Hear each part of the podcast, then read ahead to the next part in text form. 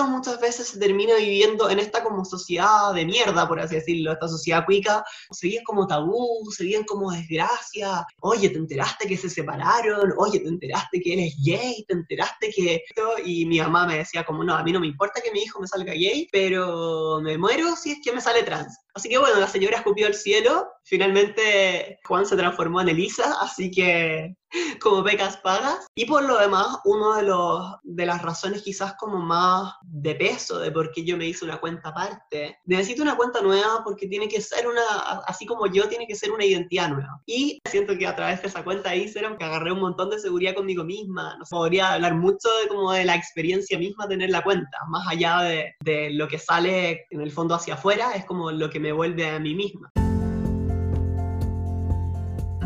Acabas de escuchar a Elisa de Buscando Elisa en Instagram, quien nos acompaña en este episodio y nos revela cómo crear esta cuenta de Instagram le ha ayudado a crear su nueva identidad al transitar. También nos cuenta sobre su activismo del día a día y su llegada a la comunidad LGBT a través de esta cuenta. Bienvenidos a otro episodio de Un Gay en Chile. En este episodio, una mujer trans en Chile y en Instagram, entrevista a Elisa, hablaré sobre mi semana y muchos eventos que han sucedido. El conocer a tres chicos posibles candidatos a nuestra relación poliamorosa, que tengo con Javier, hablar con mi ex primer amor de hace más de 10 años y avances en el trabajo. Reflexionaré brevemente sobre estar conociendo a una pareja poliamorosa y recomiendo para quienes quieran hacer más aseo y limpieza en cuarentena el programa Obsessive Compulsive Cleaners de la BBC 4, que también muestra personas diversas en su programa. Aquí comenzamos, no te despegues.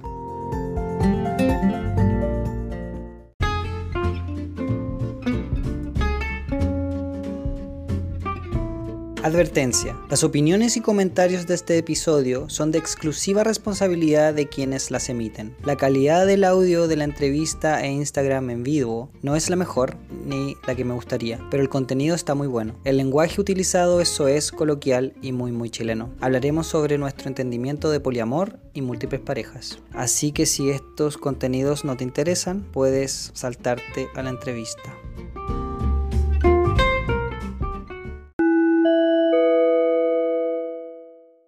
Aquí escucharemos un extracto de lo mejor del Instagram Live en vivo del domingo pasado, donde hablamos de nuestra semana y sobre mi trabajo, el de Javier, conocer posibles terceros para nuestra relación y haber hablado con mi primer amor. Si no quieres escuchar esto y quieres ir directo a la entrevista de Elisa, puedes saltarte 25 minutos. Javier es la vedette de este live como siempre, les voy a leer una conversación, por ejemplo, de Grindr. Hola, hola, ¿qué tal? ¿Cómo va tu cuarentena? Ah, ¿y tú? Entonces yo pongo, pues yo ando promocionando mi podcast. Y ahí yo empiezo a mandar las fotos del podcast y, y, así entra. El próximo domingo se viene un día especial porque es el día en contra de la homofobia y transfobia el Hot. Así que la idea es hacer algo especial. No se me ocurre bien todavía qué hacer, chiquillos. Todo lo que vamos haciendo es algo que se me va ocurriendo en el momento y cosas que van saliendo de manera natural o orgánica o como lo puedan llamar, improvisación básicamente. Probando ensayo-error. Javier, bienvenido. ¿Cómo estás? Bien, buenas tardes. A ver, con ese ahí. Ya. Ahora la cámara es suya y el micrófono es todo suyo. Buenas tardes tomando cafecito, nos atrasamos. Yo estaba terminando el proyecto, pero no se terminó. Javier, ¿por qué no nos muestra un poquito el proyecto igual? No, es que es muy grande, no se nota. Pero no importa, muestra un poquito. A Javier le gusta mostrarlo, así que ¿qué le cuesta que lo muestre un poquito? Una foto le he sacado. Oye Javier, y cuéntanos, pues, ¿cómo ha estado tu semana?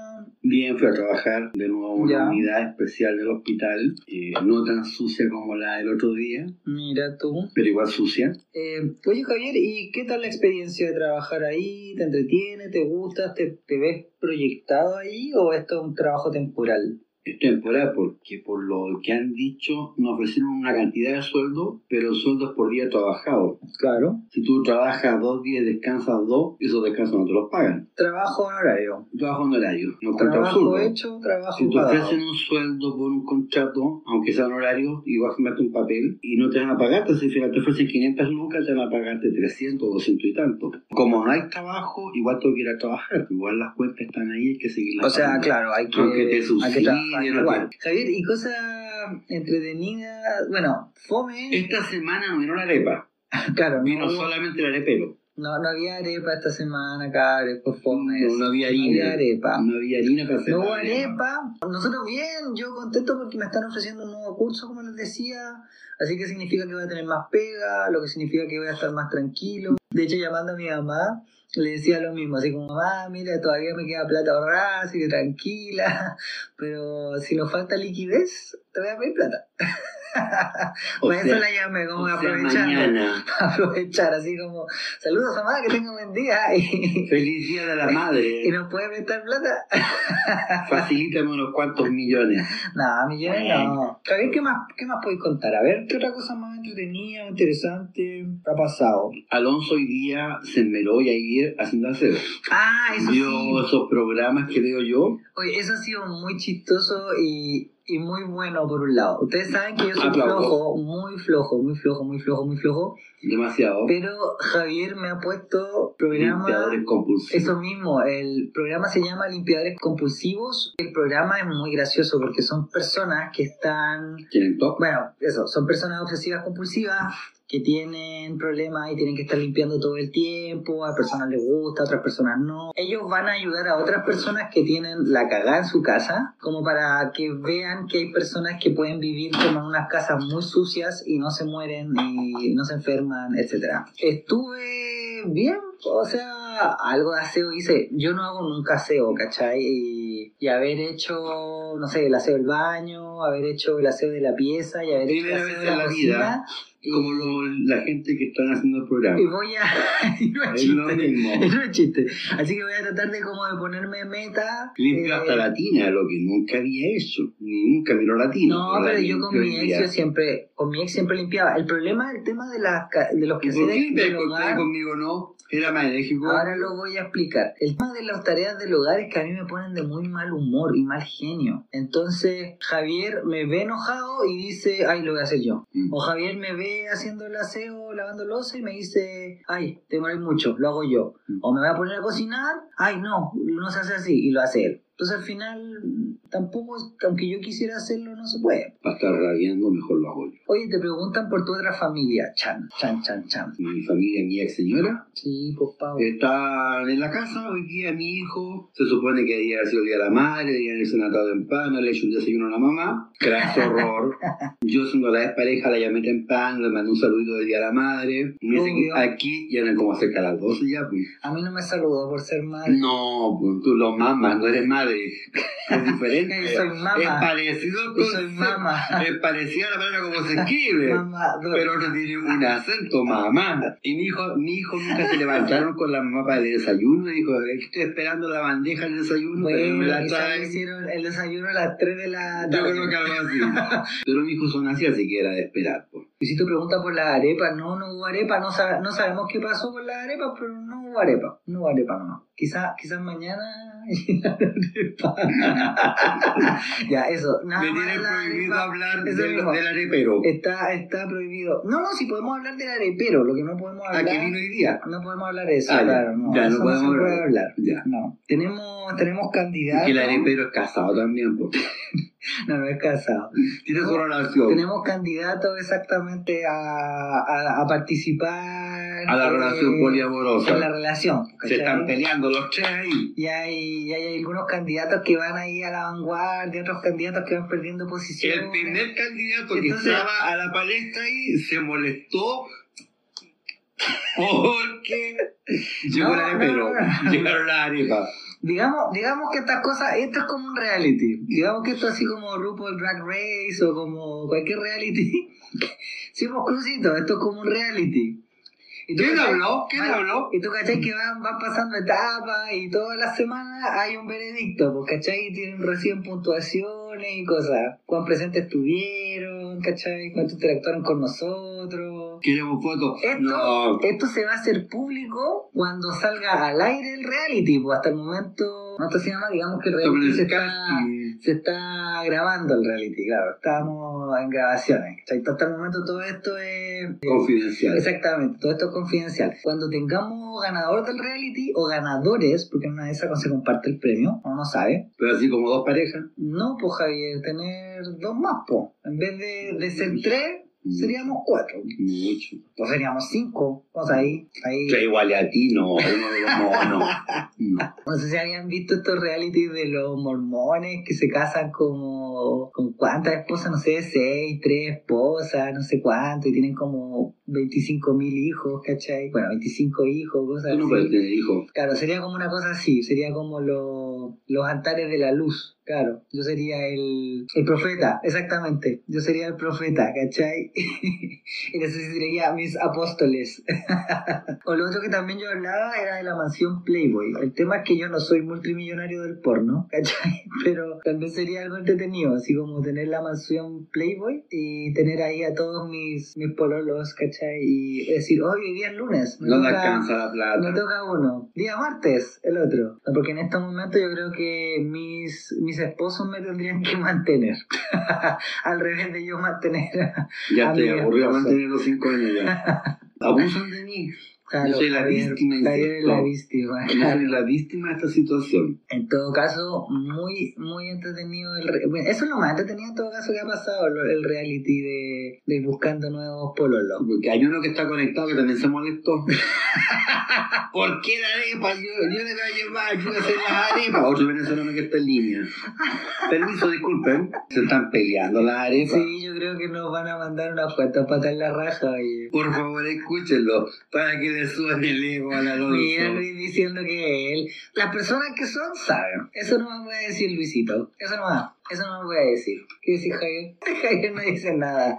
Ahora, ahora que No, porque yo. si hablo dejo la Ahora que yo estoy hablando mucho, este no dice nada. Hoy día nos acordamos de la gente que estaba vetada.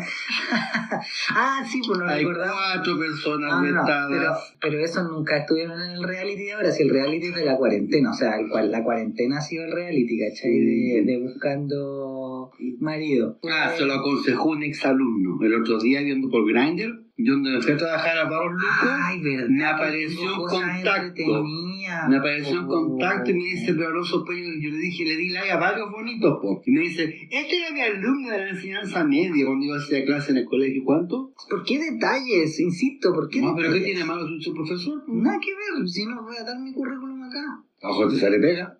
En fin, Ya. ya. Un chico por Grindr lo encontramos y yo dije, oye, pero es mi alumno. Y ahora me está escuchando el podcast, obviamente. Y de hecho, muy chistoso porque me está contando muchas tallas. Y, y de hecho, antes de empezar este en vivo, me estaba hablando recién, ¿cachai? O sea, estábamos conversando de detalles que habían pasado en el colegio y todo, etcétera. Ahora que me acuerdo, sí pasó algo súper entretenido e interesante, pues, Javier, que no lo contamos. Como he estado haciendo nuevas clases online, me creé una nueva cuenta de Skype. Y en esa Mm. cuenta de Skype me salió de sugerencia mi primer amor, hombre, ¿cachai? El de los moluscos. El de los Yo les conté el otro moluscos, día. El, de, el El que mismo infectó. Evada, eso mismo, el que me hizo como toda la introducción. El que lo llevó a Argentina. ¿Argentina fueron? Argentina, Sí, le pagó sur de todo. Chile, me pagó el viaje. Y fue muy gracioso porque le empecé a contar. Nosotros habíamos hablado la última vez antes de que yo terminara con mi ex. Y las veces anteriores habían sido, no sé, pasaban dos años o algo así y hablábamos. Él no es chileno, él es turco. De eh, Turquía. Turco. Y el tipo se había casado, bueno, Yo le pregunté. mismo, como que no quiso hablar de su familia, que no sé qué, que no sé qué, bla, bla, bla. Y estuvimos un montón de rato conversando, como les digo, una hora y media. Yo estaba durmiendo. Yo me desperté, me levanté desnudo y yo estaba con la cámara puesta. Pero espérense, po. antes de eso yo le empiezo a contar, ¿cachai? Que, que ya yo estoy fuera del closet y que estoy con alguien 20 años mayor que yo, Guapo. Que él también estuvo casado, que por qué no quiere hablar de su situación, ¿cachai? Si Javier lo podría entender. Eh, Y después le empecé a hablar del tema del poliamor y la relación abierta que tenemos. Entonces el tipo... ¿Abierta? Ya, bueno, ya. Llama la relación como sea, la relación Hay un No, casting. nos tiramos a la chuña. Nos tiramos a la chuña. Ya. Eh, hacemos reality, ¿cachai? Para Sí, incluir, incluir tercero. El tipo así como súper sorprendido y todo. No daba cámara. Pero nosotros estábamos con la cámara puesta. Él, yo no sabía. Yo Y ahí, se, ahí Me dio todo mi cuerpo. eso, le, le vio todo su hermoso cuerpo. Me grabaron, está todo en Turquía los videos porno. era. Claro. ¿Y qué te pasó? ¿Sentiste lo mismo que los primeros años mariposa en el estómago? No, pero ¿saben qué? Esa weá es rara igual. Es como hablar con una persona que, le, que quisiste mucho y que No, es parte ay, de tu pasado. No, pero sí es verdad. Lo, lo que pasa es que la relación de él era, o la relación que tenía yo con él era muy mala. Enfermiza. Sí, enfermiza porque ninguno de los dos estaba sumido, yo le tenía mucha rabia, yo me tenía mucha rabia a mí, entonces era, era una relación violenta, tóxica, que duró re poco, pero en menos de tres meses, pues, como dos meses, no sé cuánto Ah, rato. entonces son de relación. No, pues eso no fue relación, pero yo, yo enamoradísimo, así como yo, no, en realidad me, me enganché y la weá, porque hablábamos de, de irnos a vivir junto a Europa. Y eso fue bueno, que pude, bueno, entre, entre broma y broma, porque, bueno, ustedes no me conocen, pero, pero yo soy mucho del humor tirar a partir. Entonces yo le decía a este tipo, oye, tú no quieres poner tu cámara porque lo más probable es que estáis gordo, estáis feo, estáis viejo, ¿cachai? En cambio yo estoy guapo, ah. Esa temporada, en la primera temporada, que no se iniciaba todavía el reality. Bueno, eh, y la cosa, No se ponga nervioso. La cosa es que después, no sé, le tiraba tallas como, oye, ¿te acordáis cuando me prometíais que debe ir conmigo y eran puras mentiras? ¿Te acordáis cuando me, me decíais que un día me amabais y que el otro día no? Como que Se casó con una mujer. empecé a sacarle como todas la- las yayitas, por decirlo así, todas las heridas se las empecé a tirar y él cagaba la risa y yo también cagaba la risa porque claro, ahora nos dan risa esas weas, po, pero en ese momento yo era odio máximo por el weón, po. Yo al weón le hubiese sacado la chucha. Yo sé que Era está agresivo, pésimo, era no, sí, sí, yo sé que es pésimo, sí, e-, eso es lo que me cargaba más, de que me sacaba un lado súper violento ese weón. Pero... Todavía se enoja, pero yo como no lo pesco, ahí queda el enojo. Es que eso es lo que pasa. Yo hago show, yo soy Katy Kabum, ¿cachai? Como, ah, me da la weá, exploto. Y Javier, No, nada. no. Javier me, me da miedo un poco, porque yo digo, Javier no reacciona con nada. Yo puedo estar así como súper ¿Cómo que con emocionado. nada? Yo estoy súper emocionado, no sé qué. Javier es como, ah. Bueno. Y yo súper triste, y Javier, eh. O yo estoy súper enojado, y Javier, eh. Entonces yo digo. ¿Cómo que me.? Sí, po. entonces yo digo, en una de esas nosotros vamos a estar súper mal como relación. Javier no quiere estar conmigo, pero como le da paja quizás terminar o algo, ¿va a seguir conmigo? Mm, Esa weá me da. mm, eso es lo que le da miedo. Pero tienes que asumirlo. pues. No te miento que igual fue agradable haber hablado con él, ¿cachai? Como decir, como que es bueno saber que esté vivo, que esté bien y todo, ¿cachai? Pero... No, guapo, yo en todo No, caso. sí, todo el rato, todo el rato, de verdad. Esta cara bonita sí, De verdad no que la sí. consigue en cualquier No, parte. sí, el tipo no era para nada agraciado. Tenía plata, lo único bueno. No sé qué weá fue, yo creo que estaba súper desesperado. Pero viniste con un maraco aquí a Chile, Sudamérica, teniendo tanto turco guapo, el ONUR, imagínate. Me quedo allá en Turquía, yo busco por allá. Ay, Ingrid dice que Alonso es de familia. No, Ingrid, yo creo que no, la verdad. Qué cosa de familia. Ay, de hecho me da vergüenza. ahora. Qué cosa. Da la cara. Oye, un besito. Le doy un bochorno, tiene un bochorno. Que se me olvida que esta weá después la ve familia de Javier. Yo digo, por la chucha hablamos tanta weá, ¿cachai? En su comentario. La quedan calladitos nomás. Y promocionalo, para que vean con quién estoy. Ya, pues, habla, pues, ¿qué dijeron? nada, nada. Fue la mano de vuelta, dice. Ay, ay, ay. Le dio vergüenza. Es que sí me da plancha, porque, porque de hecho eso me preguntaba este tipo, ¿cachai? El turco me preguntaba, oye, pero, ¿y tus papás saben eso? ¿Tus papás saben? Y yo decía, no, no tienen por qué saber, ¿cachai? Si mi vida La hermana privada". el otro día le dijo, Alonso, tú no sé, me dijiste que ibas a hacer una cosa, un programa radial. Y dice, no, no tengo nada. Yo le dije, Yo tengo el link, le decía, te voy a escuchar. No, no me escuches, le decía la hermana.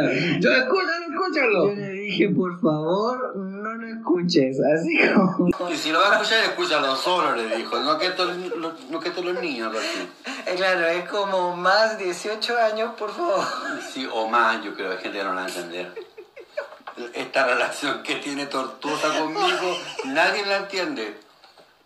Yo soy una víctima, insisto. No, en ese sentido la familia de Javier de verdad ha sido un 7 y de Sí, se sofocó Alonso. de verdad la familia de Cuando tú Javier conozcas a la familia Alonso va a ser igual. Tú vas a estar sofocado. Cuando conozcas a la mamá de Alonso... Y a mí me costó años entenderlo. nada, nada Sí, decir. Ingrid, la que está ahí conectada, es mi prima. Eh, yo no, fui la, a la, la- casa... la hermana de de- Javier también ve los vivos. Sí. Y mucha plancha pensar en toda la wea que hay. Pero lo han atendido bien mi familia. La chucha. Mira, ya están preguntando quiénes son los participantes. Cabres, se van a desclasificar los participantes del reality cuando haya finalizado el reality. Así de sencillo, cabres. Igu- Igual es poco probable que se incorporen más participantes, como que lo veo poco No, nadie probable. te va a aguantar Eso, yo... este ritmo de vida que llevamos. nadie No, aguanta. y no, no es solamente el ritmo de vida, yo creo que es mi personalidad, personalidad culia que tengo. Me Soy preguntó, el otro día me dijo, oye, me dijo, se enojó el número uno. Eh, ¿Por qué será? Pero si igual a ti le dije yo. Entonces hizo ¿Y ahí ¿Cómo una... supo? Por el vivo, pues de Instagram. Culpa mía. Culpa nuestra, si al final yo tengo que asumir la culpa. No está editado esto, yo lo que sea. Cada uno tiene sus pros y sus contras, pues, ¿cachai? Y aparte que van en distintas etapas también, no sé cómo explicarlo. Como que hay distintas etapas temporales, ¿cachai? Porque los cono- lo hemos conocido durante la cuarentena, pues, ¿cachai? Entonces, van Número dos lo conocimos mucho antes. Algunos, exactamente, algunos lo conocemos desde mucho antes, a otros lo conocemos desde hace más poco. Eso, como que hay algunas personas que tienen más tiempo de conversación, ¿cachai? Pero, pero más amistad, por decirlo sexo. así. Después yo pienso... y Para eso digo, vivo, para, ah, dar cuenta los cagüines de la semana. Después yo pienso y yo digo como, ¿por qué hago esto? Y después digo, pucha, quizá, quizá igual me gusta el tema de... Están los látigos en la de normalizar, no, de normalizar las cosas que nos pasan. Los otros dos participantes no, son mucho más, más sencillos. Más sencillos. Sí, son más sencillos. No, no quiere decir que no sean guapos. Yo no estaría con el que no fuera guapo. ¿Para qué lo arrancáis? Da para acá, da la cara. No puedo, yo no puedo, yo siento que esta weá es una tortura. una tortura que me autoimpongo. Sí, número uno chileno, número uno chileno. Los otros dos son venezolanos. Una de las razones de mi depre fue sentirme mal porque sentía que yo había fracasado en mi parte amorosa. No, no. Porque había fracasado en mi parte amorosa porque yo quería tener una, una relación poliamorosa y sentía yo en ese momento que no la estaba teniendo, ¿cachai?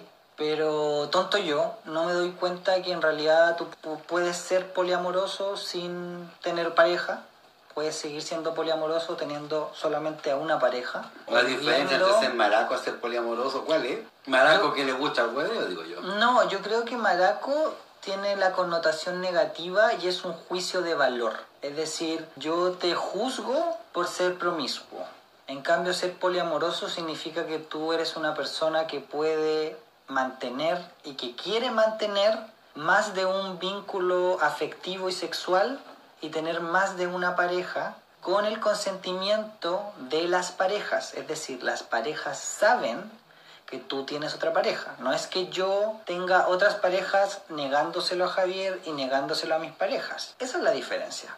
Sí, los dos pueden ser promiscuos, los dos pueden ser tener múltiples parejas, ¿cachai? Pero la diferencia es que la persona poliamorosa lo habla ab- o lo tiene abiertamente y es con el consentimiento de las personas. Los participantes están al tanto en todo caso de eso, o sea, saben Crucito que dice que no. poliamorosos. Crucito no sabe. No, dice no lo se dice. Igual me falta presentar la prueba de talento. Usted no quiso. A mí lo que me preocupa es el tema del tiempo. O sea, ahora quiero como cerrarme en, en estos participantes porque yo digo, podría estar eternamente, que es lo que pasaba antes, ¿cachai? Como conociendo personas y entusiasmándome con personas. Pero, bueno, mi tiempo es limitado y tampoco es justo, siento yo, que las otras personas no reciban la atención que se merecen, como a mí me gustaría recibir la atención. No porque yo tenga otra pareja, significa que voy a descuidar a una de estas parejas. Mira Tanto- cómo me tiene todo tanto descuidado. Javier, tanto Javier como las otras parejas. Siento yo eso. Javier, no sé qué opinas tú. Eh, no, tú estás en la razón, tienes toda la razón. No, Javier, Javier me, me apoya en el sentido de que Javier dice que los tres participantes son de su gusto, son de su agrado, que dure lo que dure. Como la juguera, que se quemen al tiro. No, para Javier lo que me decía siempre, que él está feliz conmigo. Si viene alguien más y que lo hace feliz, genial. Si no, genial también. Y si pasan 10 Entonces, más, al final- 15 más, mucho mejor. Entonces al final es eso, o sea... Es solo sexo nomás. Bueno, mi, En la idea, búsqueda, en la mi idea es que no sea eso, po. mi idea es que no sea ¿Le ha solo pasado mal? sexo. po. No, porque no tiene que ver con pasarlo bien o pasarlo mal, tiene Pero que ver en la con- búsqueda de un tercero, pasarlo mal buscando al Pero tercero. weón me dio crisis existencial porque me sentía po. fracasado, po, Yo no, porque me po. sentía mal porque yo sentía que no podía lograr el vínculo. Yo sentía que no podía concretar una conexión real. Pero eso no es culpa tuya. po. Bueno, es que eso es lo que me di cuenta. Me di cuenta que no se puede forzar las conexiones, no se puede adelantar las cosas, no se puede obligar a nada. Yo pienso, o sea, si los tres participantes ninguno queda porque no quieren quedar o porque simplemente no quedan, bien. Se reabrirán las postulaciones para un nuevo casting. Será un nuevo Será un casting. nuevo casting. Yo soy la persona que empuja esto siempre mucho más. Javier- Pasando la cuarentena, vamos a hacer un programa eh, aquí los cinco para que el público elija. yo creo. Hoy estaría Sería bueno. mejor, ¿cierto? Eso sería súper entretenido. Así tener a los Ya que participantes. todos saben la historia. Y que hagan su- sus pruebas, ¿cachai? Sí, Quizás una prueba como de. De ¿Cómo se llama? físico. Claro, fuerza física, otro, otra prueba de, de destreza, Capacidad, capacidad. capacidad como de, de intelectual. Pulmonar. Sí. Aguantar la respiración. El conocimiento. Claro, estaría súper Sí. bueno. Vamos Sí. a ver camarógrafo. Siento que sería reality perfecto para MTV, en todo caso. Buscando al tercero. Reality, ¿cuál, cuál podría ser el reality? Como buscando tercero. Buscando a Nemo. buscando pareja, no sé, buscando relación poliamorosa, etcétera. Pero, pero no, fuera de broma, fuera de broma, estoy mucho más tranquilo y mucho más cómodo. Antes me producía mucha ansiedad, ahora me produce ansiedad, pero menos. Siento yo que no es solamente sentirse a gusto por lograr, entre comillas, la, la relación, sino por el proceso en sí. Si quieres saber más sobre esta historia, conocernos más o acompañarnos a tomar el té, o quieres hacernos preguntas en vivo, sígueme en Instagram, Un Gay en Chile Podcast, y comparte con nosotros esta conversación cada domingo de cuarentena a las 19 horas, hora Chile continental. Bienvenidos a otra entrevista de Un Gay en Chile. Hoy les tengo una súper invitada, me encanta su cuenta de Instagram. Les puedo contar que ella es chilena, psicóloga, apasionada por la fotografía, adicta al LOL y es mujer trans. Bienvenida a Un Gay en Chile, Elisa. Hola Alonso, ¿cómo estás? Muy bien, de hecho estoy muy, muy, muy, muy contento de por fin tenerte acá. Me siento de verdad muy privilegiado de que hayas querido participar y de que hayas querido entregarme tu tiempo y tus palabras y poder tenerte en el podcast. Bueno, muchísimas gracias por tenerme, obviamente. Igual es divertido porque no, no sé, yo creo que jamás me imaginé que me iban a terminar invitando a podcast. Como que alguna vez pensé en una que otra entrevista del diario, porque así es este país, le gusta este cuento, pero no sé, como que igual lo encuentro súper entrete, lo encuentro bacán, que en el fondo obviamente iniciativas más independientes, que en el fondo que he ido conociendo estas distintas iniciativas más independientes y como que traten de, abrir un poco, ir a conocer como más gente y me gustan las iniciativas como medias periodísticas, así que estoy súper contento también de poder participar acá y, y dar, no sé, mi visión de las cosas. Súper, de hecho yo creo que es súper importante el tema de estar abriendo espacios o si el espacio ya está, empezar a utilizarlo y yo considero que eso es lo rico y eso es lo rico que haces tú en tu cuenta de Instagram. ¿Por qué no nos cuentas un poquito de tu cuenta, de qué se trata, por qué la hiciste, qué, qué te llevó a, a contar tu historia? Uf, ya. Mira, yo cuando me hice esta cuenta hace ya, bueno, estamos abril, yo la hice, si no me equivoco, como a, a principios o mediados de marzo del 2019. A ver, yo, yo hice mi cuenta una vez que ya la había contado a mis familiares más directos, por lo menos por el lado de mi mamá, por el lado de mi papá, creo que nunca les conté el final los tengo en deuda hace rato. Y bueno, también le había contado, obviamente, a mi familia, le había contado a mis amigos, le había contado ya también, creo que le había contado ya a mi, a mi jefe en el trabajo en su minuto y, y algunos compañeros de trabajo. En el fondo, básicamente le había contado casi toda la gente con, con la que me relacionaba más directamente. Y obviamente el proceso de comunicación tiene que estar en cierta manera apuntalado por algo más. Va a ser muy probable, en cierta manera, que mucha gente tenga más dudas al respecto, mucha gente que me conozca y como que dije, como sabéis que por un lado, tener un, un punto de contacto como abierto transparente, en el cual yo pueda comentar un poco de, mi historia, va a ayudar no solo a la gente que me conoce, sino que también a la que no me conoce, en el fondo como ir viendo todo esto. Y por lo demás, uno de, de las razones quizás como más de peso de por qué yo me hice una cuenta aparte, porque yo tenía una cuenta de fotografía y tengo otra cuenta donde subo otro hobby más, que es como parecido, parecido al paintball, pero yo dije como necesito una cuenta nueva porque tiene que ser una, así como yo, tiene que ser una identidad nueva. Y bueno, como te decía, uno de los motivos también más fuertes de por qué hice esta cuenta es porque yo vengo de un sector acomodado en la sociedad. Lisa llanamente soy cuica. Encima de eso, vengo de una familia conservadora, católica, vengo de un colegio particular católico, o sea, sin ir más lejos, ¿verdad? Y yo dije como, esto muchas veces se termina viviendo en esta como sociedad de mierda, por así decirlo, esta sociedad cuica, se termina viviendo muchos estos temas medios, se como tabú, se como desgracia, oye, te enteraste que se separaron, oye, te enteraste que eres gay, te enteraste que, o sea, con decirte que una vez hablando en, en la mesa con, con mi familia, de repente se habló de una persona que de hecho es amiga mía, que en el fondo hizo su tránsito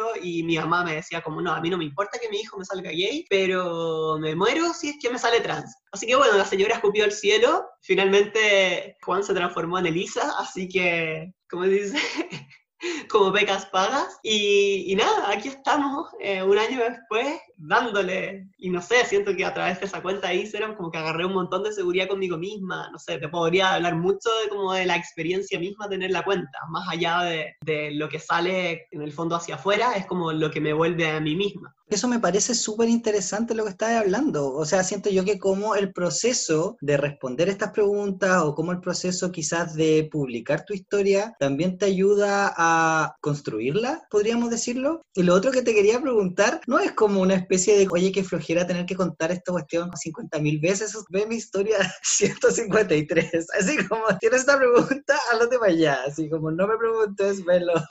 También lo pensé un poco así. Bueno, a la gente le gusta saber, la gente es curiosa y la gente pregunta una y otra vez. Entonces, yo lo pensé después, como, pucha, voy a estar hablando con gente, eh, voy a conocer gente, y dije, ¿sabéis qué? Lo más simple es como, mira, agrégame a Instagram, ¿cachai? Y, o sea, por ejemplo, me pasó ahora recién que acabo de entrar a, a un trabajo nuevo, tuve la suerte de poder cambiarme justo antes de que quedara todo este tema con, con el coronavirus, y le dije a una amiga, así como, o sea, le dije a, a, una calle con la que trabajo, que empecé a conocer recién ahora, dije como, pucha, que lata no poder mandarte mi Instagram en este minuto que lo tengo cerrado temporalmente, porque como que te hacías al toque una idea de todo lo que, como de quién era, quién soy y quién voy a ser, entre comillas. O sea, bueno, todavía no sabemos hasta qué punto voy a llegar y quién voy a ser, pero como para hacerte una idea rápida. Entonces sí, sirve, como guía de apoyo o, en el fondo me, me, sirve como para apuntalar mi proceso. También al principio, bueno, comprendamos que yo no empecé a vivir a tiempo completo como mujer, sino hasta como los seis meses, cuando ya me creció un poco más el pelo, cuando logré más sesiones de láser, cuando estaba más tranquila con mi entrenamiento de voz. Y la gente como que no entendía cómo es el iris trans, onda,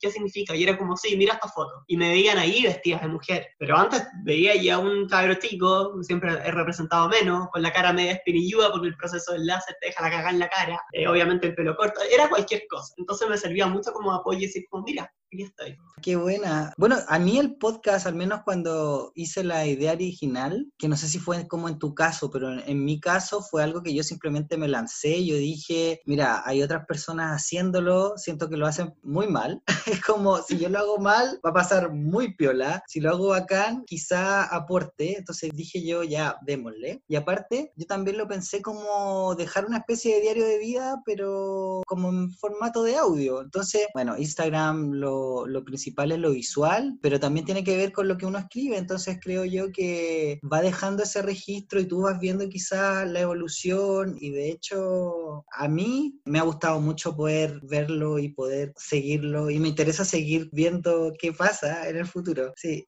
Sé que eh, respecto a eso, como cuando tú planteas de que hay algunos que lo hacen muy mal, no se trata de que yo pensaba que lo podía hacer mejor, pero sí me pasaba mucho que cuando, a ver, hay de todo, en realidad, en el fondo, medios de expresión hay por múltiples, pero yo sí veía mucho que muchas personas trans mostraban quizás un lado muy, quizás medio sexualizado a ver, cada quien que viva su, su, mundo, su cuerpo, su sexualidad como quiera. Sin embargo, igual había un tema como que, que yo no quería mostrar, que en el fondo tiene que ver esto como, y que pasa mucho, así como las mujeres transgénero como, como objeto de fetiche, que hasta el día de hoy me siguen escribiendo tanto hombres como mujeres, de repente que me dicen, uy, es que nunca he estado con una mujer trans, ¿cachai? Y es como, ya, basta, es como que no, no soy objeto de tu fantasía. Entonces, como que quería mostrarme un poco más como una mina común y corriente. Porque en el fondo eso me considero. Y sí, obviamente de repente una tiene sus fotos sexy y una las quiere mostrar, ¿cachai? Pero dije como, no quiero que esto pierda el foco, quiero que el tema sea la visibilidad, el tema trans, quiero que sea una cosa quizás más propia, más cercana, más, más desde la vivencia, más de qué es lo que pienso y siento, más de lo que quiero mostrar en fotos nomás. Sí, sí te entiendo lo que estás diciendo. Bueno, igual puede ser que yo tenga como ese complejo de, de no sentirme mediocre ni sentirme común. de hecho, yo creo que lo tengo. tener tu sello, quizás tener como algo que sientes tú que en otros lados no está, quizá. Que eso lo encuentro súper bueno. Oye, y cuéntame respecto a la recepción de las personas que te siguen y las personas con quien tú has compartido tu, tu historia a través de la cuenta de Instagram, ¿cómo ha sido? ¿Qué, qué, qué te han dicho en general? ¿Son como mensajes más positivos? O no sé, o son como mensajes de, oye, en realidad he aprendido mucho contigo. ¿O cómo ha sido la llegada? ¿Sabes que es súper chulo como descubrir que a través de, del fondo, yo pensé que esto iba a ser como, no sé, que iba a ser un tema de likes, que iba a ser un tema de computenteo, no sé, porque, porque paréntesis, mucha gente de mi colegio se enteró después de este tema, gracias al tema de Instagram, alguien vio una foto y empezaron a comentar y me empezaron a hablar y me empezaron a escribir, o sea, a ver, mucha gente me escribió de mi colegio, gente que no veía hace mucho tiempo y era como, buena, ¿cómo estás? ¿Qué onda? ¿Qué, qué cuático esto? ¿Qué valiente? Entonces, primero, claro, la gente que me conocía hace mucho tiempo, que yo no veía hace mucho tiempo, como una instancia como de reconexión. Más allá de eso, bueno, la página empezó a sumar y a sumar gente y de repente de la nada, como que empezaba a hablar gente que yo no conocía y yo como que, puta, yo no soy una receptora de likes nomás. No me interesa eso, ¿no? En general yo siempre digo, por ejemplo, yo no uso hashtags porque no me interesa. O sea, yo no quiero ser embajadora de una marca, ya quizás alguna que otra marca sí, que pero o sea, si me cae maquillaje gratis, bacán, lo voy a aceptar. Pero no es el foco, porque quiero que se me reconozca por quién soy y por cómo soy, más que por, en el fondo, por mi actividad de Instagram, que para mí es una lata. En el fondo, mantener una página cuesta mucho tiempo. Por eso trato de que sea un poco más, eh, que me nazca, más que sea una cosa más programada. Bueno, he hecho muy buenas amistades a través de esta página. O sea, te las podría, en el fondo, como que las tengo muy como aquí presentes. Onda, me he hecho amigas muy cercanas. He tenido otras personas que en el fondo ya quizás no somos unidos de amistad, pero que en el fondo yo digo como me puedo juntar con esta persona, tomar un café cualquier día y va a ser una conversación normal. Y otra cosa que a mí sí me gustó, que me costó creerme un poco el cuento, era cuando me decían como, es que te siento tan cercana y te siento como tan genuina, tan tú, no sé, como que por otro lado sabes las cosas que dices, las dices bien, como que el lenguaje dentro de todo es como moderado, me refiero más, que el lenguaje, tiene que ver como el mensaje, quiero decir. yo trato trato a veces de no tocar temas medios polémicos, no porque no tengo una opinión al respecto, sino porque mi propósito es otro. Si quiero pelear por política, voy a pelear por política, pero en el contexto que corresponda, aquí el mensaje principal es la visibilidad, y cuando haya que pelear por política se hará. Pero lo principal acá es, en el fondo, poner un foco en eso. Y tampoco no solo hablar de mí como mi experiencia como mujer trans y mi transición, sino que también tratar de conocer a otras personas trans y conocer un poco más su experiencia y poder integrarme y empaparme un poco de esas ideas y así poder también transmitirse a la gente. Y eso ha sido súper rico, eh, ha sido súper gratificante y me nutro de ello a diario. Así que súper contenta por ese lado. Te quería preguntar respecto a lo que estabas hablando sobre la visibilidad trans y el activismo. ¿Perteneces o has pertenecido a una organización o colectivo? No, la verdad es que no pertenezco a ninguna. ¿Y te gustaría pertenecer a algo o, por ahora no? Mira, hay pocas organizaciones que a mí realmente me hagan sentir como que me identifican por completo. Yo reconozco que todas las organizaciones y asociaciones o fundaciones aportan su granito de arena pero de repente hay temas que plantean con los cuales no estoy del todo de acuerdo o formas en las cuales las plantean en las cuales tampoco estoy tan de acuerdo y con las cuales preferiría en el fondo no, no asociarme, ¿cachai? Prefiero tener una, una mirada de activismo más desde el día a día más desde lo que hago, más desde conversar y conocer a la gente, más que participar de, de, algo quizás un poco más grande. ¿Por qué? Porque de repente siento que así como asocian a mucha gente, también aíslan a mucha gente. Yo prefiero tener una, una idea, como te digo, más de más integrativa. Algunas personas me podrán decir que soy súper amarilla para mis weas y ¿sabéis qué demás? Pero, pero nuevamente el foco mío es como más trabajar del día a día y la, la, visibilidad y la gente, las personas trans existen de cualquier color político en cualquier parte de la sociedad, pero obviamente hay que trabajar por el colectivo. Claro. Y ahí no sé, siento que, que nuevamente como que asociarme a alguna organización no me, no me cierra por completo, sin embargo, hay algunas que me gustan mucho su mensaje y no digo que las organizaciones sean excluyentes, pero una vez que te casáis con una, te casáis con una postura general y, es lo mismo que termina llevando a que algunas personas abandonen una organización y se sumen a otras, lo que está bien, pero en el fondo yo prefiero mantenerme el día a día como, como independiente, por así decirlo. Yo creo que son distintas formas de hacer activismo y siento que lo que estás haciendo tú es súper importante, sobre todo por algo que me dijiste al principio, que tenía que ver con el motivo o primero del, de tu cuenta de Instagram, de decir de dónde vengo yo, quizás no está tan visibilizado o de dónde vengo no es algo que se hable de manera tan abierta y quiero que esto cambie y tú mostrarte quizás va a hacer que muchas otras personas también tengan la, la valentía de hacerlo y de que se puedan hablar los temas de una manera mucho más, no sé si relajada la palabra, pero, pero que sea menos tabú y que se hable más y que esté más presente, el tema más visible. Justamente uno de mis propósitos es que eventualmente este tema no sea tema, porque es como, uy, en serio, y es como, weón, no es la gran cosa, onda tranqui, no es, no es como, no, es un encuentro cercano del tercer tipo, estás hablando con una persona común y corriente que resultaba tener otro género en el fondo del minuto en que partió y ahora está en otro lado. Y antes me gustaba el helado de vainilla y ahora me gusta el helado de chocolate, y no me voy más, así de simple.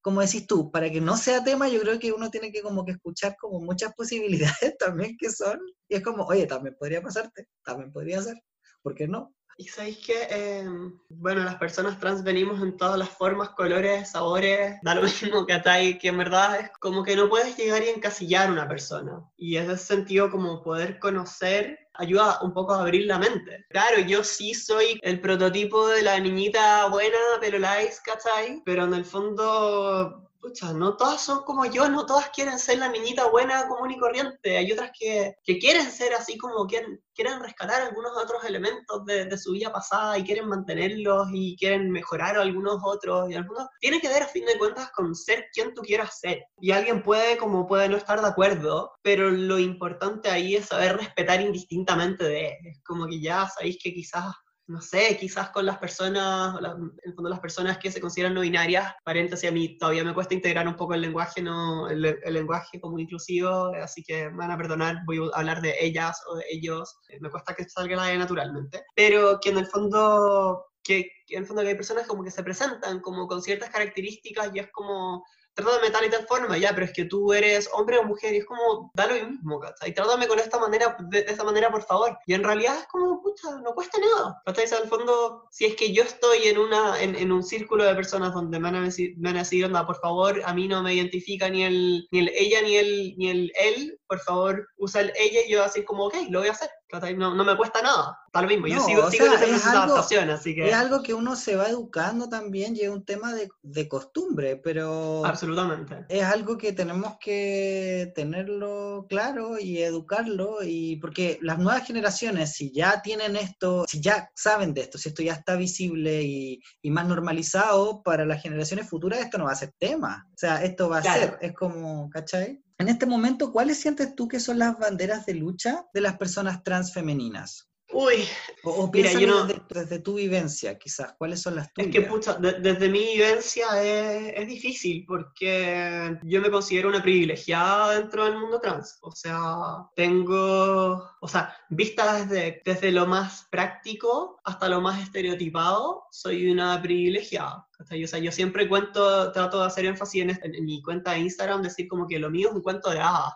de partida, a ver, soy cuica, ¿ya? Entonces, tuve la oportunidad de estudiar, tuve la oportunidad de conseguir un trabajo, tuve la oportunidad de estar en un ambiente que, que si en el fondo no estaba de acuerdo conmigo, no sé, no me iban a, no sé qué me podría haber pasado, ahí? Quizás te podrían haber mandado a estudiar a otro país, claro, una cosa así, como me que se vaya al sur. Claro, así como no, mandemos la mandemos a este niñito a, España como para que aquí no ensucie el nombre de la familia y lo claro. O sea, hay, hay mundos cuicos y mundos cuicos, Pero por lo menos en mi mundo cuico, claro, eh, hay ciertas como características, ¿no? Más como que el que dirán es lo que más pesaba. Pero eso hubiera sido lo peor de todo, ¿cachai? O sea, me refiero, es lo peor que me podría haber pasado. Fuera de eso, pucha, tengo la suerte que tengo un trabajo que en el fondo me paga bien, me puede costear mis propias hormonas, me puede costear el tratamiento de voz, no sé, el láser en la cara. Yo en verdad tengo mucha suerte o sea, y, es suerte que viene una cantidad de privilegios, pero indistintamente de eso. Es como hay gente que no tiene ni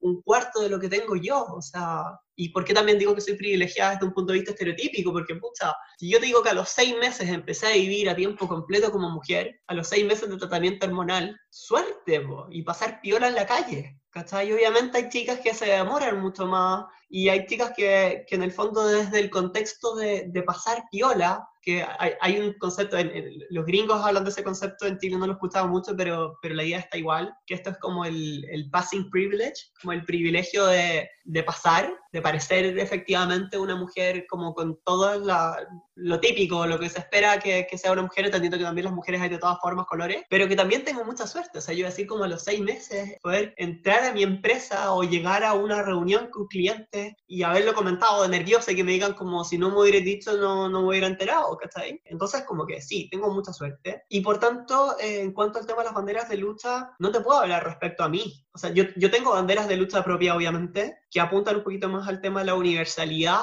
de personas trans en general. Y obviamente tienen que ver de alguna u otra manera con mejorar el acceso a... A ver, es que esto es, es, en principio, porque si tú me preguntáis qué he hecho al respecto, pucha, no he hecho nada porque no sé por dónde partir, ¿ya? Pero que en el fondo tiene que ver con el acceso económico al tratamiento, porque es caro. Mm, sí. Ahí es como, todavía estoy pensando, por ejemplo, estaba hablando con la Caro, mi fonoaudióloga, como qué es lo que podríamos hacer para personas trans que quieren trabajar en su voz, como qué podríamos hacer en conjunto, como quizás por último eh, hacer algunos cursos online que sean como, obviamente no va a ser el tratamiento completo, pero por último aportar un poquito ese granito de arena en eso. Elisa, obviamente... ¿te ves haciendo una fundación para eso o no? ¿Sabéis qué puede ser? Que ahora que me lo planteáis, es como, pucha, ¿cómo puedo aportar? Ya probablemente no te va a poder poner, no te va a poder poner una clínica estética para personas trans, pero que puede ser como promocionar alguna clínica que me, que me sirvió a mí, que, que por último ofrezcan un descuentito, pero más allá de eso, pucha, como ver si es que puedo aportar cuando ya esté un poquito más estable económicamente, como tratar de generar alguna beca fonoaudiológica por último, porque yo sé que hay muchas chicas que, que, les acompleja el tema de la voz, dado que las hormonas no te cambian eso. Quizás poner un granito de arena por ese lado, efectivamente, es una idea que sabéis que no, no se me había ocurrido de esa manera y creo que podría empezar a trabajar hacia eso. Entonces, bueno, como que tratando de volver un poco al tema de las banderas de lucha. Yo encuentro que, disculpa que te interrumpa, yo encuentro que es bacán cómo lo tomaste, porque al final, si tú no estás amarrado a un colectivo, si tú no estás ahí como amarrada a una fundación, una organización, como que al final la bandera de lucha es la tuya, ¿cachai? Y, es súper válido que tú tengáis, sí, pues es súper válido que tengáis una. Si es que alguien está de acuerdo conmigo, bacán, que se me sume, que no, que se me sume a mí,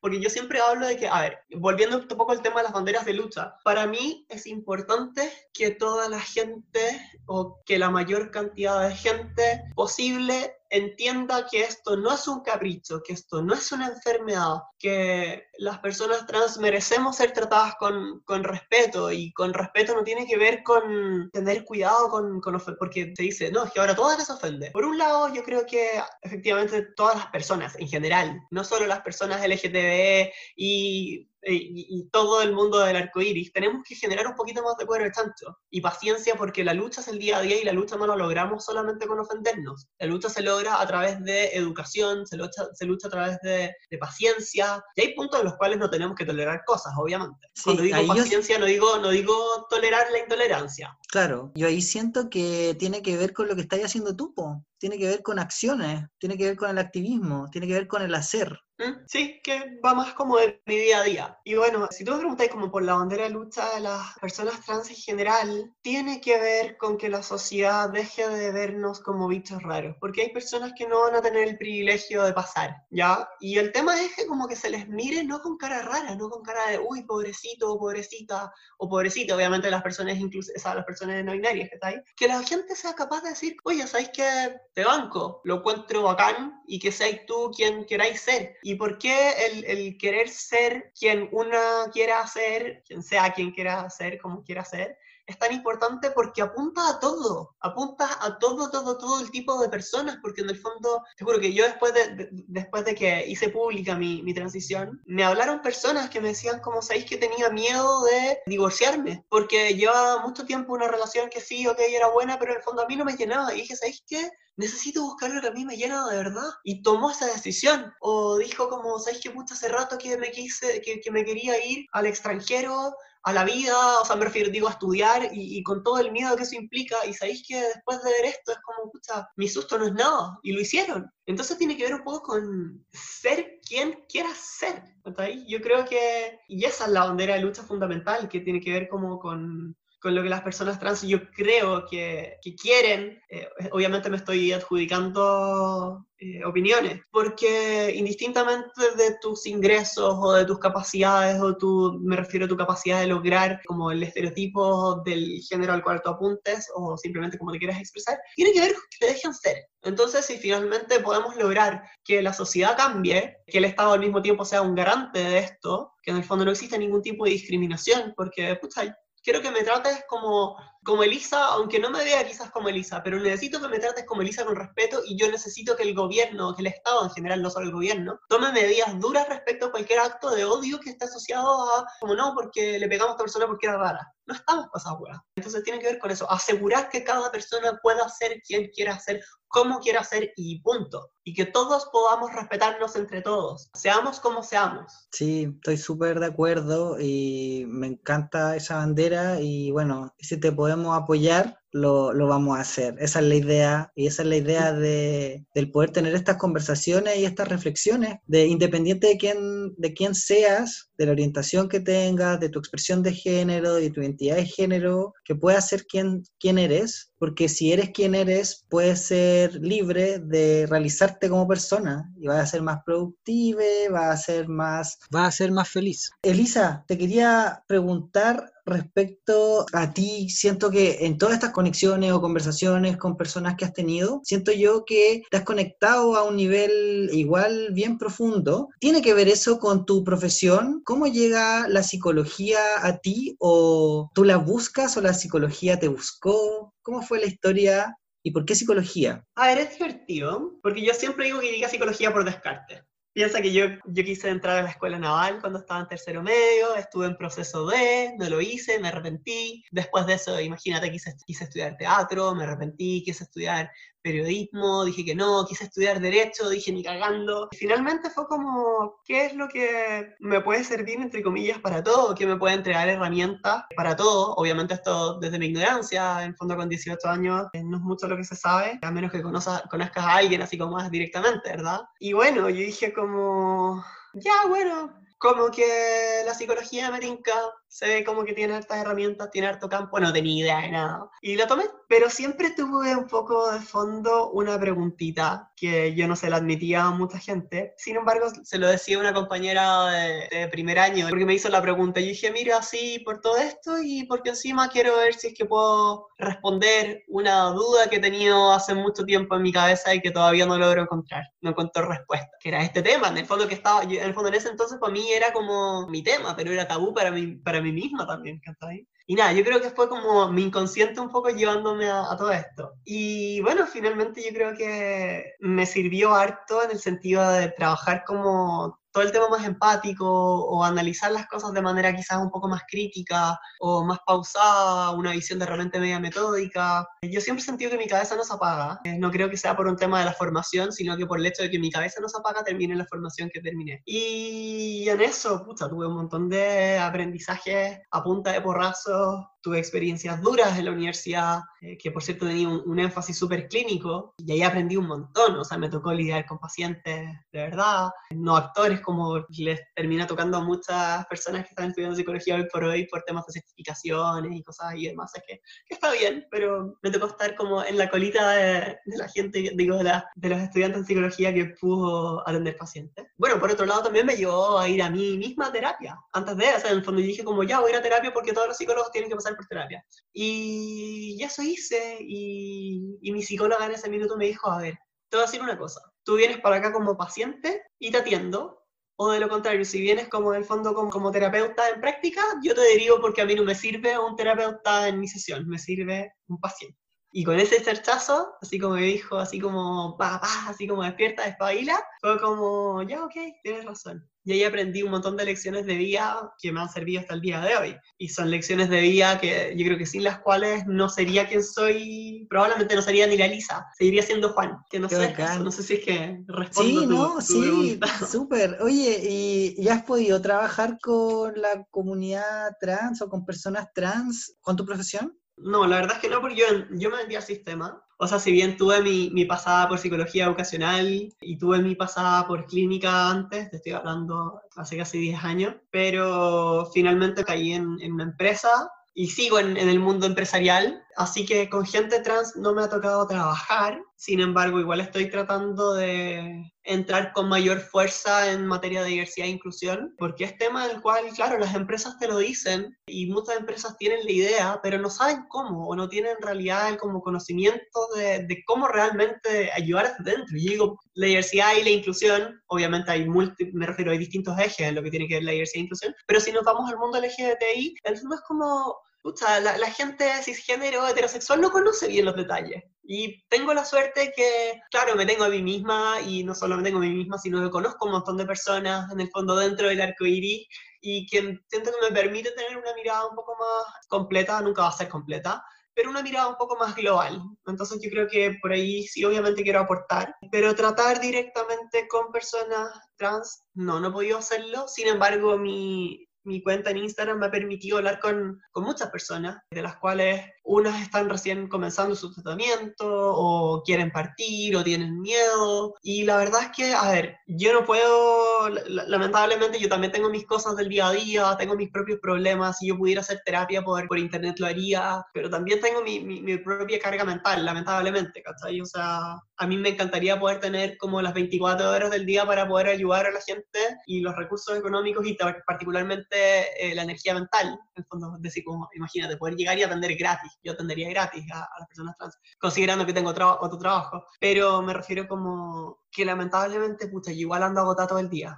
sea, mi pega obviamente me consume un montón de, de, cosas y no siempre puedo estar ahí para ayudar. Y también muchas personas que me hablan buscan tener como una, una amistad y bueno, la, la, la, cruda realidad también es que tampoco, en el fondo, una puede ser amiga de todo el mundo. ¿está ahí? O sea, en el fondo yo siempre digo como, mira, conversemos, trabajemos en esto, y en el fondo lo que yo te pueda ayudar y te pueda orientar y te pueda aportar, lo voy a hacer. ¿está ahí? Pero también, bueno, las relaciones obviamente se, se, construyen. Y yo creo que es el tema de las amistades que siempre salen. Tiene mucho que ver también como con este deseo de no sentirse solo que en el fondo alguien puede decir como, puta, necesito, necesito tener una amiga o necesito tener un amigo, como alguien que esté conmigo en el día a día, en el que pueda confiar, en el que pueda eh, contarme, contarle mis problemas, etc. Y yo lo entiendo, lo encuentro válido, pero claro, lamentablemente no se puede ser amigo de todo el mundo, porque en el fondo tenemos cada quien tiene su propio mundo también, tiene sus propias amistades, tiene sus propios compromisos, etcétera. Sería bacán poder ser amigo de todo el mundo, pero no, personalmente ahí me complica. Pero sí he tratado mucho de, de cada vez que me hablan estar como súper disponible, en lo que pueda, en el grado que pueda. O sea, así que a mí me dicen, hey, juntemos un día de maquillaje, pucha, sí, lo siento, así como que hay temas de los cuales yo no, no, puedo estar en eso, o sea, no puedo hacer asesoría de maquillaje a personas trans constantemente, porque no me da ni para mí pero no sé, por último, orientar en lo que es el tratamiento de las hormonas, cuánto cuesta, derivar a algún psicólogo o algún psiquiatra o un centro u otro, como tratar de aportar en eso. Ahí trato de, de, sí hacer un esfuerzo por ayudar a esas personas y darme el tiempo, no simplemente darles una respuesta envasada, sino que tratar de escuchar qué es lo que les pasa y hablar de verdad, como desde mi experiencia y qué es lo que pienso, como con los pies en la tierra, por así decirlo. Pero igual es súper valorable lo que estáis haciendo, siento yo que es entregar un montón de tiempo, porque yo imagino que no son pocas las personas que se acercan a ti, que te hacen preguntas.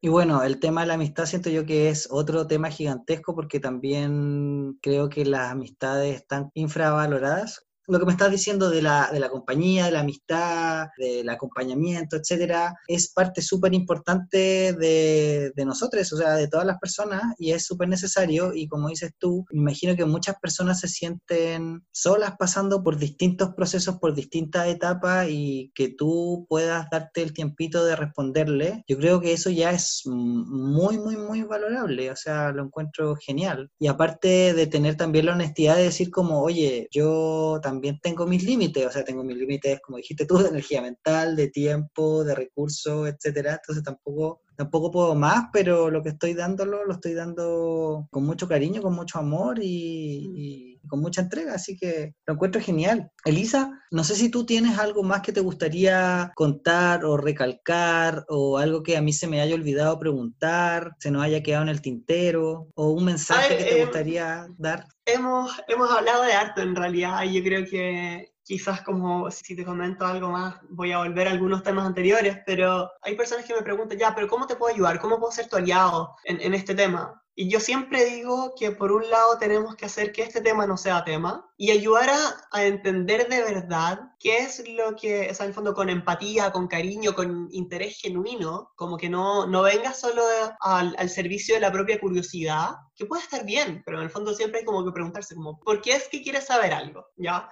Y tiene que ver entonces como con intentar de verdad entender qué es lo que una persona trans o una persona no binaria siente, em, quiere, eh, le frustra, etc. Como tiene que ver con, con, que todos tenemos que poner de nuestras partes en, en, este, en este proceso de cambio cultural que es al fin y al cabo. Porque si queremos que nos respeten a todos, en el fondo como que tenemos que sí o sí poner de nuestra parte constantemente, y esto pasa por todo, en el fondo, dentro de la comunidad LGTBI y, y las personas cis, hetero, etc. ¿Qué tiene que ver con eso? Como conocer y al mismo tiempo ayudar a sembrar información y no desinformación, porque los mitos, las verdades a medias se transmiten súper rápido y el, boca a boca es peor que el coronavirus. Entonces, si vamos a andar contagiando a la gente, que sea información de verdad y que nos atrevamos a levantar la voz. Si es que alguien dice como, no, porque, porque él ahora es mujer, entonces él ahora está, y como que si es que alguien escucha esa palabra, que digan como, no, oye, ojo, es ella,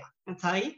O no, yo tengo una amiga que ahora es hombre y ella como que, y es como, hey, no, ojo, ¿cachai? Onda, no, no nos quedamos en silencio, alcemos la voz con paciencia, porque en el fondo tenemos que hacer un trabajo educativo gradual, constante, del día a día, pero hay que estar conscientes que todos jugamos una labor. No solo se trata de, defender la agresión, no solo se trata de coleccionar firmas, o sea, recolectar firmas para que se pase una ley, un, un change.org, tiene que ver con el día a día, qué es lo que somos capaces de aportar en nuestro día a día, en nuestra interacción, y va más allá de si una persona es trans, si una persona es gay, si una persona es no binaria, si es que ir de izquierda, si es que ir de derecha, tratemos de entender un poco lo que plantea la otra persona. O sea, porque nos podemos nutrir de algún punto u otro, o por último, podemos conocer algo más en detalle que a nosotros no nos gusta y generar un argumento para rebatirle que sea mucho más fuerte. Y nada, pues dicho eso de paso, eh, vamos por el apruebo.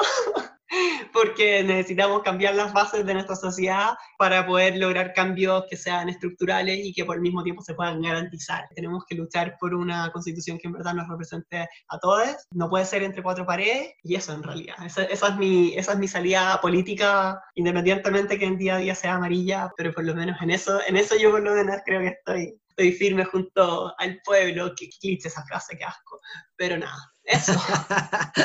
sí, pues todo el rato estoy muy de acuerdo contigo y estoy de acuerdo contigo porque tiene que ver con algo muy simple. O sea, tenemos que construir el país que queremos todos y todos tenemos que aportar. Y es lo que hablaba yo cuando te decía del activismo tuyo, o sea, de ese activismo día a día, cada vez que tú interactúas con las personas que te, que te comentan, que te preguntan, cada vez que tú mencionas tu historia, cada vez que tú muestras tu historia, cuentas tu historia y la, podemos conocer, eso ya está generando un pequeño cambio. Espero que las personas que estén escuchando esta entrevista también pueda hacerle un poquito de sentido la conversación que hemos estado haciendo y reflexionar en cómo podemos apoyar y empujar la bandera trans, porque al final considero yo, esto nos va a aportar a todos, porque todos vamos a poder ser más libres independiente de nuestra identidad, o sea, vamos a ser quienes somos. O sea, al final como dices tú, la raya para la suma es eso, o sea, quiero ser quien soy, ayúdenme a hacerlo, porque si es que me están poniendo tantas trabas, si es que me están negando mi identidad,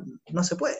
Es que esto, a fin de cuentas, claro, pasa por eso, tiene que ver con generar una sociedad más libre, una sociedad más libre de prejuicios. Hoy por hoy, en el fondo el, prejuicio está basado en, algo que es claramente visible. En el fondo, si hay una pareja homosexual que va tomada la mano, es como que, uy, como hay gente que mira así como, como raro, ¿cachai? Pero es un prejuicio estúpido. Si hay una chica que está partiendo su transición y que todavía tiene barba en la cara, si es que hay una persona no binaria en el fondo que simplemente quiere vestirse como quiera vestirse, es como, chao, no importa. Y si es que puedes no juzgar a alguien por cómo se ve, puta, va a ser tanto mejor a la hora que te digan como, ¿sabéis qué? Me quiero dedicar a la danza o quiero ser artista y es como que te dicen en esta sociedad cuica, uy, pero no vayas a morir de hambre. Es como, importa una raza, quiero ser, quiero vivir mi pasión, y tiene que ver con eso. Punto, de eso se trata, de eso se trata. Y esa es la gracia, como respetar y, construir gradualmente así una sociedad de respeto, seamos quien seamos. Sin tolerar la intolerancia, pero tolerando obviamente las distintas opiniones. Sí, entonces Elisa, te quiero agradecer muchísimo tu tiempo, tus palabras, te quiero agradecer de nuevo ese, esa cuenta que tienes tú. Esta cuenta es Buscando a Elisa. Les invito a que si la quieren conocer, la conozcan y eso. Nada, muchas gracias Alonso por tenerme acá. Para mí siempre es interesante tener estas conversaciones y, nada, eh, cuando quieras, cuenta conmigo y ya que estamos. Genial. Eso, muchas, muchas, muchas gracias. Entonces quedan más que invitados a conocer la cuenta y la historia de Elisa. Buscando Elisa en Instagram. Bueno, y nos estamos escuchando, Elisa. Cuídate, que estés muy bien. Un abrazo. chao. chao.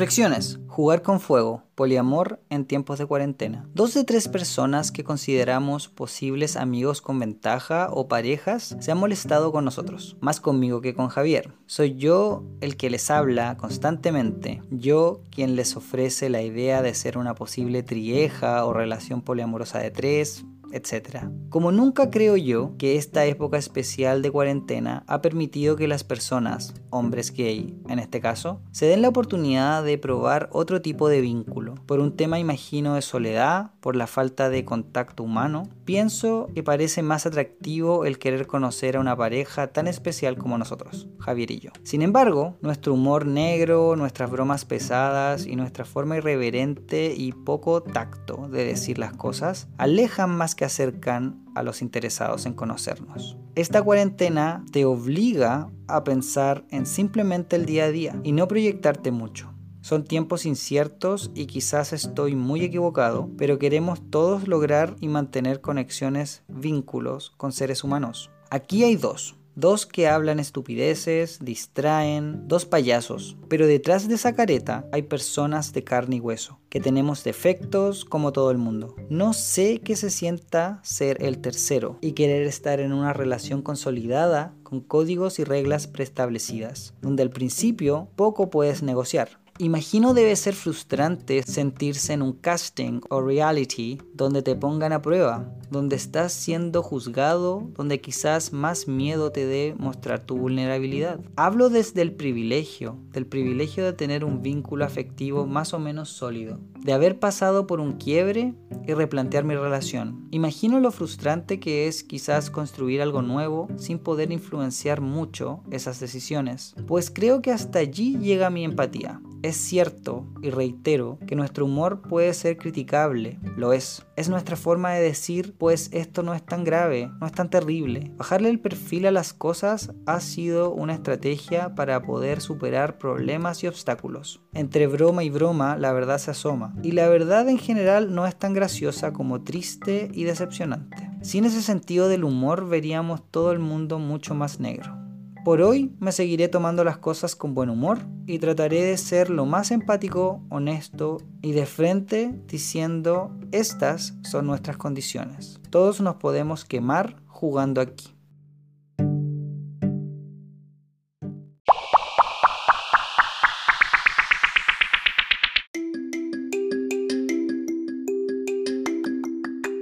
Y sugerencias, les quiero recomendar ver el programa Obsessive Compulsive Cleaners. Siento yo que es especial para la cuarentena. Si es que lo que tú quieres es motivarte a limpiar, a ordenar y hacer aseo, debes ver este programa en español, limpiadores compulsivos o tú ensucia que yo limpio. El programa es genial porque muestra a gente con hábitos de limpieza muy dispares. Una persona viaja a ayudar a otra que vive en condiciones de desorden y suciedad extrema. Aunque no suene chistoso, el programa lo es y mucho. Me encantan las salidas de las personas, las excusas que usan y sus reacciones, en especial la de los limpiadores compulsivos respecto al miedo a enfermarse o contagiarse enfermedades por los gérmenes me gusta porque inspira a limpiar y hacer aseo, así que cumple un propósito muy práctico para mí. De la BBC 4, así que lo puedo ver en inglés mejor aún. Entonces les recomiendo Obsessive Compulsive Cleaners de la BBC 4.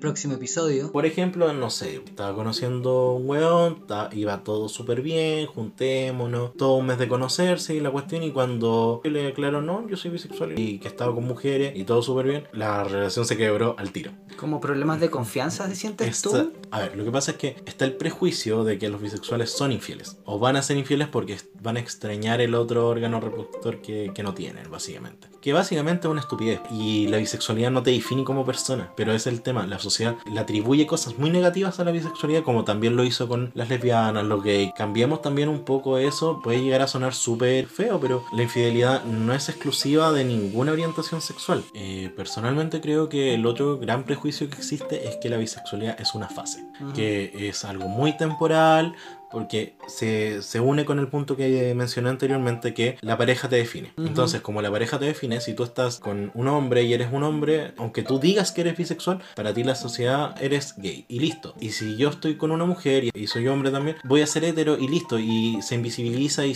que te tienen que aceptar así. O sea, no, no, no des por hecho de que por ser bisexual estás disminuido como hombre o como mujer y, y no ya que digan que soy hetero, no ya que digan que soy bueno, no, si tú no estás cómodo, hazte respetar y está con alguien que te respete tal cual eres. Y si para ti ser bisexual es parte de tu identidad y es una parte importante de tu identidad, bueno, vos dale. Tienes que estar con alguien que te acepte tal cual es.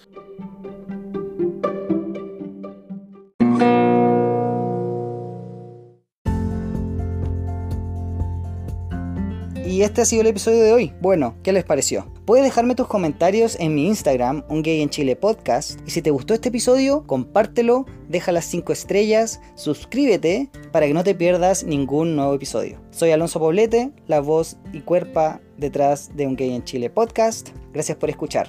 Besos, abrazos, chao chao.